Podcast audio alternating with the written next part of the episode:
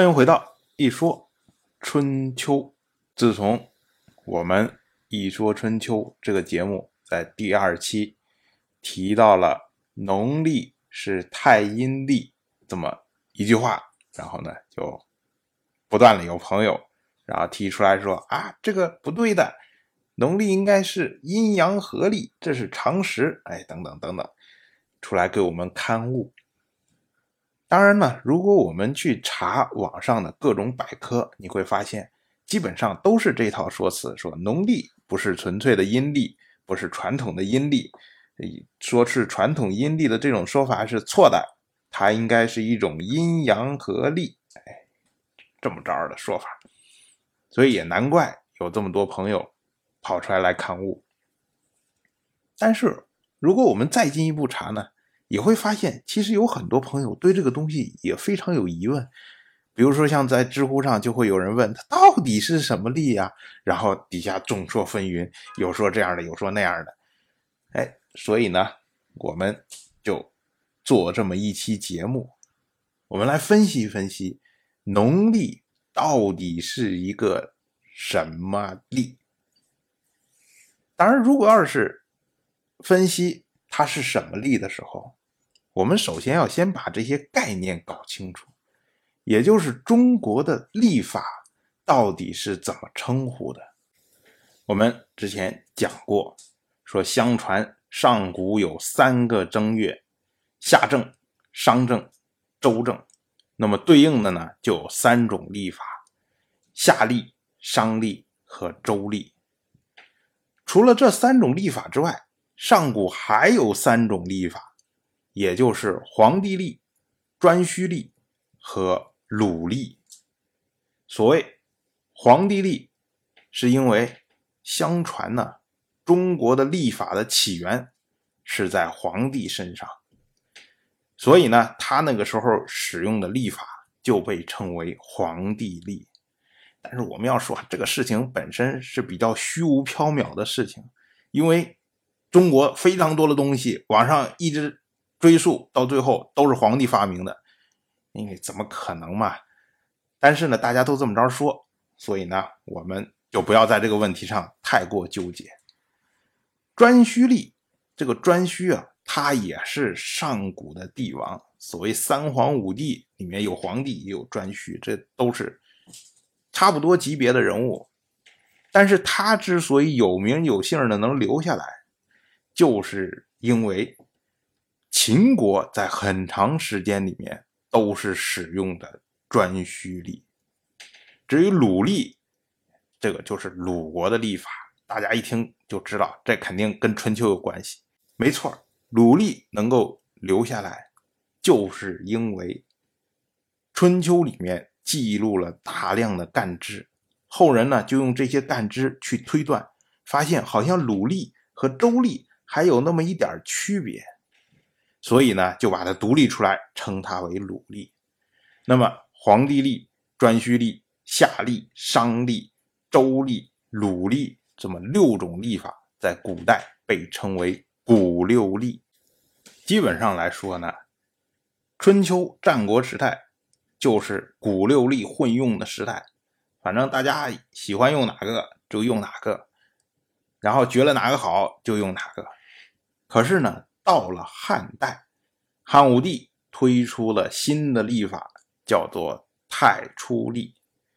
太初历呢，它是将夏正定为自己的正月，然后由此以下，中国虽然后来推出了很多的历法，像汉代除了太初历之外，就有什么三统历啊，有常历啊，然后像唐代。它还有什么大延历呀、贞元历呀，什么乱七八糟的七八种。然后像宋代，索性十几种历法，虽然有非常多、非常多、非常多的历法，可是呢，在整体称呼的时候，中国的历法定了一个名字，叫做夏历，因为所有太初历之后的历法，全部是将正月定在了夏正这个时候。当然，我们今天。好像很少有人说会说我们的历法叫做夏历，这好像怪怪的，跟那个汽车的品牌很像。最主要原因呢，是因为夏历这个词啊，一直应用到了一九六八年，也就是从一九六八年以后，这个词就不再用了。原因呢，就是因为一九六六年开始了一个叫做“破四旧”的运动。所谓“破四旧”，它指的是破除旧思想、旧文化、旧风俗、旧习惯。这个本来呀，听起来是一个挺好的东西，但是呢，因为上纲上线，越走越远，结果呢，导致就是烧毁了大量的这些文物啊、书法呀，破坏了大量的庙宇。雕像，所有古代的东西都给毁掉了，然后回来回去，结果有人提出来说：“哎，我们在破四旧，可是为什么我们的传统历法是用的一个封建王朝的名字来命名，就是用夏王朝的名字来命名？这个应该破四旧，要把它给破掉。所以呢，到了一九六八年，我们以前传统所称呼的。夏历就被正式改名为农历，也就是我们今天所说的农历。可能有很多朋友会觉得说啊，农历农历农历不是本来就是为了指导农业生产，所以叫做农历，名副其实啊，没有任何问题啊。但是事实上啊，中国的历法在传统的这种概念里面，它代表的是什么？它代表的是最先进的生产力，它代表的是与天相通，它代表的是皇权天授的一部分，绝对不会因为它有指导农业生产的作用，然后就为它命名为农历的。但是不管怎么说，哎，我们就知道农历就是夏历，这是在一九六八年改了一个名字。那我们现在反正习惯叫农历了，那就叫农历好了。然后我们再翻过来头。说说阴历和阳历，阴历和阳历也称作太阴历和太阳历。这个名字啊，我们光听的话，觉得哎，好像古香古色的，应该是一个很久远的一个概念。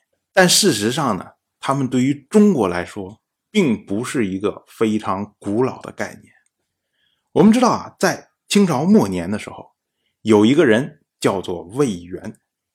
魏源呢，他被称作是中国张开眼睛看世界的第一人，他写了一本大作，叫做《海国图志》。《海国图志》这本书啊，不仅仅是在中国有相当的影响力，它甚至漂洋过海到了日本。如果大家去看一些日本幕末时期的，就是幕府末年时期的这些电视剧，你就会发现。它里面有很多人在偷偷的去看一些禁书，然后把这个书的封面一翻过来一看，哦，我们都认识，因为它是汉字写的，就是《海国图志》。《海国图志》以我们今天的角度来看的话，它其实是一个比较全面系统的去介绍当时世界上的各个州啊、各个国家呀，他们的一些地理啊、历史啊、人文啊、风俗啊。以及一些技术啊，等等等等，这样一个杂七杂八的一个百科全书型的这样一个书籍。这《海国图志》里面特别设立了一个章节，叫做《中国西洋历法异同表》。在里面呢，哎，他把他称之为的西历，或者叫格里高历，或者我们今天称之为公历或者阳历，哎，这个历法和。中国传统的夏历，还有呢，中国能够接触到的回回历，也就是伊斯兰历，这三种历法进行了一些比较。特别呢，他还做了一些换算，比如说西历它是几月几号，对应的是夏历的几月几号，有这样的对照。主要呢，就是为了介绍这个西洋历法。但是我们要注意，在这个章节里面。从头到尾没有提到阴历和阳历，因为正常情况下，如果要是在魏源的时代，阴历和阳历是中国这个主流社会大家都可以接受的，就像我们今天这样都能够接触得到的这么一个概念的话，那么魏源在对比中西历法的时候，他肯定会首先说：“哎，西历就是阳历，然后。”夏历它就是阴历，所以呢，他们有什么不同？然后啊，再往下讲。可是呢，他从头到尾没有提到，这说明什么呀？说明在当时魏源他所处的那个中国，那个时候的中国还没有阴历和阳历的概念。那么这两个概念从哪儿来的？大概呢是在魏源之后。当时呢，中国派出了大量的留学生到西方去学习先进的技术。这些人，他们把英文或者其他什么文的阴历和阳历的这个词汇翻译成了太阴历和太阳历，这才有了这么两个词。大家可能觉得啊，怎么中国连这样的概念都没有吗？其实一点都不奇怪。因为中国传统所有接触到的历法，主要就是两种，一种是我们夏历一以贯之的这个什么古六历啊，以及后面的几十种历法，都是夏历这个体系的；另外一个呢，就是回回历，实际上就是伊斯兰历。而这两种历法呢，说起来他们都是阴历，也就是说，我们所有接触的历法都是阴历。那我们干嘛要造出来一个阳历的概念和阴历的概念，然后？再去分析比较呢，根本没有意义。但是我们反观欧洲就不同，欧洲他们从罗马时代改用了阳历，然后呢，他们所对的东方的这些伊斯兰世界，他们用的是伊斯兰历，也就是阴历，所以他们就需要阳历和阴历这么两个概念。这么着一想的话呢，我们就会觉得，哎，中国没有阴历和阳历。这个词汇，或者很晚才出现这个词汇，其实也就一点都不奇怪。但是不管怎么说，阴历和阳历变成了中国人所接受的概念。虽然这阴历和阳历，它们实际上是一个历法的分类的方法，但是呢，按照中国的习惯，不管哪一个历法，都喜欢搞一个权威，定一尊嘛。所以呢，阳历就选了一个是格里高里历。然后我们一般说阳历，其实指的就是格里高里历；阴历呢，也选一个，选的就是夏历。那么我们一说阴历，那么指的就是夏历。所以从这儿呢，我们说，哎，阴历就是夏历，农历也是夏历。那你说农历是不是阴历呢？那自然就是阴历嘛。当然说到这儿，有有的朋友会说，哎，你说的这前面这一大堆，哎，我都同意。我都信，但是呢，那是以前的事儿。以前的人他们没有研究清楚，没搞明白，然后呢，当时觉得哎，又应该是阴历，就定成阴历了。但是后来人呢，经过继续的研究，发现原来阴历里面还有分出来了一支叫做阴阳合历，这是细密研究的结果。所以呢，农历不是阴历，应该是阴阳合历。哎，其实阴阳合历大概都是这样说法。那我们再来看看什么是阴阳合历。我们前面讲太阳历、太阴历，其实呢就是一个是月亮历，一个是太阳历。那么月亮历呢，那自然就是观测月亮来确定的历法；太阳历呢，自然就是观测太阳来确定的历法。那么阴阳合历呢，顾名思义就是同时观测月亮、观测太阳，然后来确定的历法。那我们再来看一看农历是不是阴阳合历呢？我们之前讲，农历在确定正月的时候是通过观测冬至来确定的。冬至是什么呢？冬至其实就是当太阳运行到南回归线的时候，这个时候呢，我们观测太阳的影子最长，那这一天就是冬至日。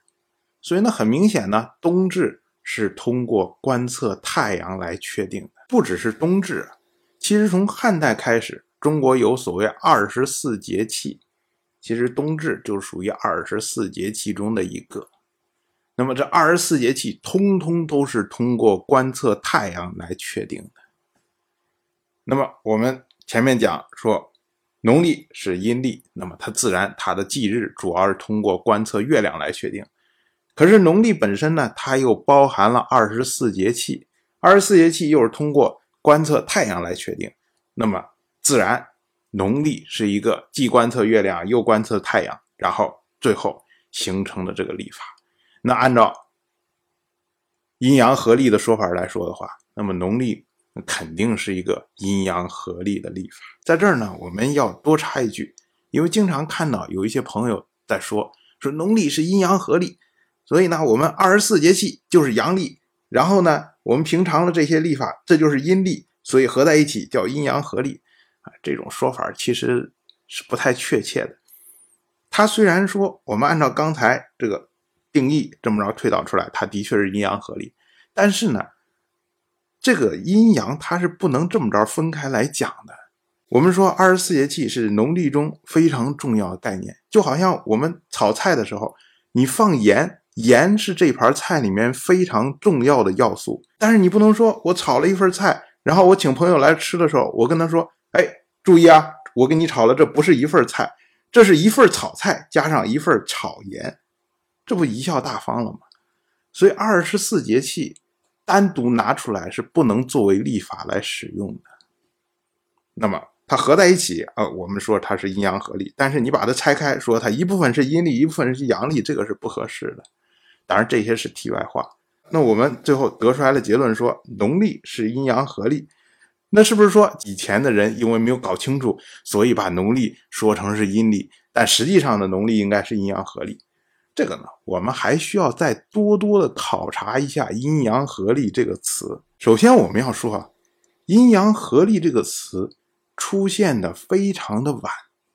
比如说，一九三二年，鲁迅写了一篇文章，叫做《习惯与改革》，其中呢提到了阴阳合历。他所说的阴阳合历是什么？就是一个日历上面既标明了公历，又标明了阴历，这种叫做阴阳合历。在我们今天呢，就叫老黄历。哎，大家说哦，原来不是个分类的概念，也就是说，在鲁迅的时代还不存在以作为历法中的一个分类这样一个概念的阴阳合历这个词。那么。也就说明什么？说明这个词是本土制造出来的。我们前面说阴历和阳历有可能是通过翻译然后进口到中国来的，但是如果当时在西方就有阴阳合历这个概念的话，那么这个概念肯定会跟着一块儿进来。但事实上呢，在一九三二年的时候，大家仍然还不知道有这么一个概念，就说明这个概念呢是我们自己造出来的。至于说这个概念怎么来的？哎，还真是很遗憾的，没有找到它的确切的出处。但是我们大家看到的阴阳合历，多数都是从各种百科上看到的。百科有一个最大的好处，就是所有的词条全部有历史可以查询。所以呢，我就查了一下维基百科里面“阴阳合历”这个词条，它最早出现的时候。是两千零二年，当时呢出现的是英文版，然后在两千零三年出现了中文版，此后呢出现了日文版，出现了其他的很多的版本。在最早的词条里面，他提到了说，希伯来历和中国的农历不是纯粹的阴历，而应该是阴阳合历。然后呢又提了个反证，说伊斯兰历它是纯粹的。阴历，哎，这么个说法。然后呢，经过了这么十五年，到了二零一七年，同样的词条，我们看中文版里面提到说，希伯来历、佛历、印度历、库德历、藏历、中国农历以及日本的和历、越南历、蒙古历，加上古代希腊克利尼和巴比伦历，通通都是。阴阳合历，而反例呢，仍然只有一个，就是伊斯兰历。如果把这个十五年前的这个词条和十五年后的词条做一下比对，我们发现呀，阴阳合历的这个成员，这个大家庭变得非常的丰富，但是非阴阳合历的呢？还是只有一位伊斯兰历，大家会不会觉得稍微有点怪？因为正常情况下，我们去研究一个东西的分类，比如说你要给动物分类，那你至少你要研究够一定量的动物，你才能说，哎，这是猫科的，那个是犬科的，这么你才能分。所以呢，如果说阴阳合历在最早的时候，它是基于这种方式，那么它的最早的词条就应该提到说，哎，阴阳合历是大多数文明的这个历法。然后呢，他有什么什么什么什么什么什么一大堆的这个例子，可是呢，最早的时候没有，经过了十五年才出现，所以我们不得不怀疑啊，就是阴阳合历这个概念，它是先射箭后画靶的一个概念，也就是说，最早的时候可能有人发现了伊斯兰历的特殊的地方，所以呢，他就将伊斯兰历和中国农历。进行对照，这样的话就出现了纯粹的阴历和阴阳合历的概念。但是呢，他又担心说，单拿农历出来，好像特意为农历搞了一个概念，所以呢，就拉上了希伯来历。但是呢，这个人并没有对更多的历法做出研究。结果经过十五年，这个词条不停的完善。最终的结果就出现了现在的尴尬的情况，也就是说，我们设立了一个分类，你发现这个分类只是将阴历里面剔除了伊斯兰历，其他的所有的历法全部都是阴阳合历，至今找不出来第二个特例。那你这个分类真的有意义吗？何况呢，我们叫阴阳合历，那为什么我们没有从阳历里面剔出来一部分？发现说，哎，里面有阴的成分，应该也是阴阳合历呢。当然，可能有的朋友还会再解释说，哎，那无所谓啊，它这个概念怎么产生的，这个分类怎么产生的，其实并不重要。重要的是呢，这个分类是有意义的，哎，是最后我们证明出来它是对的，那就应该用啊。哎，那我们再来研究一下，它这一个特例的条件，这一个唯一的特例。也就是伊斯兰历，它是不是纯粹的阴历呢？我们大致讲解一下什么是伊斯兰历。伊斯兰历呢，的确看起来是一个比较特殊的历法，因为呢，它的每一个月是遵照这个月亮的运行轨迹，因为月亮呢为地球一个周期是二十九点五天，所以呢，伊斯兰历呢，它是分大月、小月，大月三十天，小月二十九天。这样话，十二个月算下来，然后正好是三百五十四天，然后它每三十年会增加十一个闰日，这样话呢，就是有大年有小年，就是平年和闰年。平年的时候呢，就是三百五十四天；闰年的时候呢，就是三百五十五年。我们一听就发现，哎，它是平年正好少了我们阳历十一天，闰年也是少十一天。比如说今年。伊斯兰历是一月一号，然后对应的阳历也是一月一号。那么到明年的时候呢，就变成了阳历的一月一号对应的是伊斯兰历的一月十一号。再往后一年呢，就变成阳历的一月一号对应的是伊斯兰历的一月二十二号。哎，这么一直错，一直错，一直错，一直错，错开了，大概要三十二点六年，伊斯兰历的月份。才会和阳历的月份重合。可是，如果说要一月一号和阳历的一月一号再次重合，需要一千多年的时间。所以，我们很明显的确定，伊斯兰历它是一个阴历，因为它整个的这个历法的设计都是按照月球的这个运行周期，也就是说，它是通过观测月球来确定的。那么呢，从这个这样一说呢，哎，好像伊斯兰历跟我们的这个农历。好像是有一些区别，好像说它就是一个纯粹的阴历。而我们要说，如果伊斯兰历真的只关心月亮的运转，不关心太阳的运转，那么为什么里面要设置年的概念？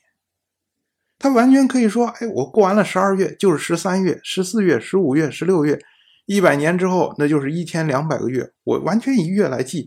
没有必要特别搞一个年的概念，哎，那可能有的朋友说，那你当然你要按照月计的话，那不就是涨了十二倍吗？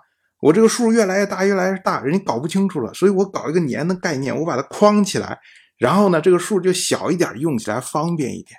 好，就算是这样，那么为什么伊斯兰历的年一年要有十二个月？为什么要说十二个月呢？我们之前讲过，地球围绕太阳这么一圈是三百六十五天零六个小时多。月亮围绕地球这么一圈是二十九点五天，那么你把这两个数一除，得出来的最大的整数就是十二。也就是说，一个阳历的年里面最多能够包含的就是十二个阴历的月。这说明什么？说明伊斯兰历在设计的时候。他是关心太阳运转的情况的，否则的话，他完全可以说我一年十个月，或者我一年是二十个月，我一年是一百个月，我为什么一年一定要设置十二个月？所以从这个角度上来说，或许伊斯兰历和我们的农历是有区别的，是不一样的，但是呢，它同样是要关注到太阳的运行的，只是。关注的方式跟我们农历关注的方式不一样，仅此而已。那如果这样的话，那岂不是它也变成了阴阳合历？如果我们把这个阴阳分成十份那么呢，农历是一个六阴四阳这么一个合历的话，伊斯兰历可能就是一个一阳九阴的这么样一个合力。所以你说伊斯兰历是一个阴阳合力，有什么不可以？也可以啊。然后，如果我们把这个概念我们再延伸起来，我们去看看我们所说的阳历，或者叫格里高里历，因为有了阴阳合力的概念，所以呢，阳历就变成了纯阳历，否则的话它就变成阴阳合历嘛，所以它是纯阳历，那一定是观测太阳的。那我们要问，如果你观测太阳的话，那太阳一年三百六十五天，三百六十六天。为什么你要中间要设月的概念呢？如果你要设置月的概念的话，你为什么又要设置成十二个月呢？哎，同样的问题啊，你三百六十五天，你完全可以设一个五的倍数啊，比如说设一年五个月或者一年十个月，为什么一定要设成十二个月？你看，如果他不观测月亮的话。他能知道在一年里面有十二个月球围绕地球运转的周期吗？所以从这个角度上来说，我们发现哦，原来阳历它也是阴阳合历呀，它不过就是九阳一阴合历而已，就是你阳历观测太阳占的份数大，然后观测月亮占的份数少，这么搞下来以后发现。没有其他历法了，所有的历法通通都是阴阳合历。那阴阳合历这个概念还有意义吗？哎，可能有朋友说：“哎，你这完全是较真儿，你就靠着一个名词，然后就这么着夸大什么的。”但实际上，我们从古人的角度上去看，古人会认为我们现在搞什么纯阴历、纯阳历，这这简直就是贻笑大方嘛。因为古人他们研究历法是为了用，不是为了耍嘴皮子搞这些东西。古人除了太阳和月亮之外，连木星都给用上了。因为木星环绕周天一圈大概是十二年，所以呢，古人称它为岁星。那么由它来制定的纪年的办法被称为岁星纪年法。后来呢，古人发现。哦，原来这个木星啊，围绕周天，它不是完整的十二年，所以呢，又在基础上做改进，做出来了所谓太岁纪年法。由此我们就可以知道，古人他为了让自己的历法更加的精确，可以说是不择手段的。所以他们怎么可能说为了搞纯粹，然后特意去搞一个纯粹的阴历？或者纯粹的阳历呢？那么为什么会出现阴阳合历这个概念呢？前面说了，我没找到它的确切出处，所以呢，这里只能以小人之心来度。阴阳合历，它是一个民族情节导致的概念。为什么这么着说呢？因为我们大家都知道，中国在近代，有人说是一八四零年，有人说一六零零年，有人甚至说一五零零年，中国开始落后于西方。我们方方面面都落后。然后呢，当我们回头去看的时候，我们都会说：“哎，我落后了，只是我近代落后了。我在以前的时候我没有落后啊，我古代的时候我很强大呀。我们近代落后了，可能是因为我们的政治制度有问题，可能是我们的文化有问题，可能是我们的什么什么，找一大堆的理由，反正都是近代的原因。我但是我们古代是很强大的。这么说啊，在大多数的问题上面都是可以饶得过去的，可是，在立法这个问题上。”稍微有一点常识的人就会发现，不是这样的。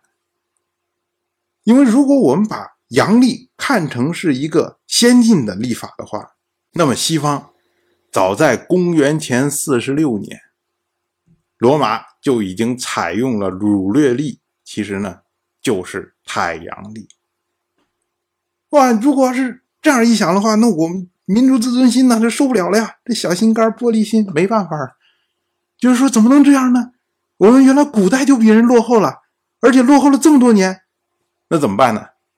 哎，我们就想了个办法，说我们的农历并没有落后，我们是很先进的，我们是博采了太阳历和太阴历之所长，融合而成的一个高大上牛的历法，比什么阴历阳历都牛。于是就有了阴阳合历这个概念。所以最早出现的时候。大家觉得，哎，好像也合情合理啊，说起来挺有道理啊。然后呢，这个概念呢又符合大家的心理的想法，说，哎，你看我们农历并不落后，我们是阴阳合历，我们博采众家之所长。所以这个概念就不断的延伸，不断延伸，不断的有人用这个概念去对当前的各种各样的历法。可是关键问题是，你这个概念是先天不足啊。所以大家研究了各种历法之后，发现这个阴阳合历并不是农历特有的特性。基本上所有的历法全部都是阴阳合历，或者说我们至少在阴历这个范畴之内，就按照现在阴阳合历的这个概念来说的话，除了伊斯兰历，其他历都可以说是阴阳合历。那你又何先进之有啊？所以最后出现了一个。这样自我矛盾的一个情况，那我们反过来说，那中国的农历是不是落后了？为什么我们会落后呢？为什么我们没有早早的采用阳历呢？这个先要说，历法一定是先有阴历后有阳历。为什么呢？大家看看天就知道了。我们看月亮的时候，月亮上弦月、下弦月，有新月，有满月。你只要是。对着天看上一两个月的时间，你基本上一抬头一看月亮就知道今天大概是初几。可是换成太阳，你每天看着太阳，你能告诉我今天是几号吗？那太阳每天都一样啊。所以说，太阳的观测相对于月亮的观测要复杂的多。所以古人在最早的时候，他们就会使用月亮，然后来。计量它的时间，这也就是最早的阴历。同样，对于西方来说也是一样啊。罗马在使用儒略历之前，它有所谓的罗马旧历，也是采用的阴历。可是呢，后来为什么西方改用了阳历呢？原因很简单，因为西方太乱。这大家可能觉得说，哎，这跟这有关系吗？他不是用了一个先进的东西，因为阳历好，所以才用的吗？并不是这样的，因为西方它用不了阴历，阴历有一个最大的问题是什么？就是要治闰。我们之前讲过，所谓十九年七闰嘛，就是你每隔几年之后，我必须要治一个闰月上去。这样的话呢，就需要在这个国家的机构上面有一个专门的机构，而且是有一定权威性的机构来负责治闰，否则的话。你们这帮人，今年觉得说，哎，我好像少了两天，我就马上治个闰月。那帮人说，今年才少两天嘛，我过几天再治闰月嘛。好吧，你到明年再治闰，那么两边立法马上就乱掉了。而西方，像罗马时代，他们采用的制度没有做到中央集权，就是上下本身的控制都是非常松散，他没有力量去推动一个强有力的立法机构。所以到最后呢，罗马旧历用不下去，就是因为越用越乱，越用越乱，最后全都分不清楚哪一天是哪一天了。这时候有人一拍脑袋说：“哎，我现在有个好办法，我们用阳历，阳历简单，的确阳历简单。你大家跟谁一说，每四年只要置一个闰日就可以了。所以这样符合于罗马本身的体制。那么他在推广阳历的时候，他把这个。”立法跟每个人一说，每个人一说，很容易的，这个立法就推广起来了。可是反观中国，中国实际上在战国的时候也是立法非常的混乱。我们前面讲了，春秋时代有周历，按说起来，周应该是属于王室嘛，他有往下下发立法的这个权利。可是我们发现，鲁国的立法就和周礼不同。这只是因为鲁国它有记录，所以我们确定说鲁国的历法和周礼不同。那其他那些国家，像比较大的国家，晋国、楚国，他们的历法都和周礼相同吗？真的很难说。那秦国历法就和周礼就是不同，因为它是用的是颛顼历嘛。所以说，你当时的历法也是一团乱麻。可是呢，中国从秦汉以下走了中央集权。我们有上面有一个大的机构，它可以强力的去推行立法，那么这个呢，就让阴历的制闰问题就解决了，所以这个立法就可以推行下去。那么最终呢，阴历在中国就成型生根下来。更重要的是什么？还是我们说的，古人治历法是为了用，中国的历法在汉代的时候就已经是相当的成熟。尤其当时他们设计出来二十四节气，已经是完全足够使用。因为我有一套现行的、非常完善的，而且能够跟我的政治体制联动的这么样一套立法，我何必我要再开一个新局搞新的立法呢？就没有必要了，没有这个动力去推动。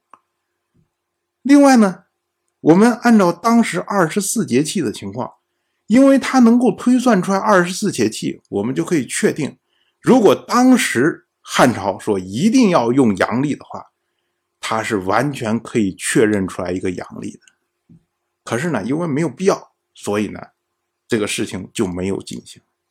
当然，还有一个更重要的原因，也是我们前面提到的，中国的历法它是跟天相连的，一跟天相连以后，就会有非常多麻烦的事情，比如说像。唐代三百年历法改了八次，宋代三百年历法改了十八次。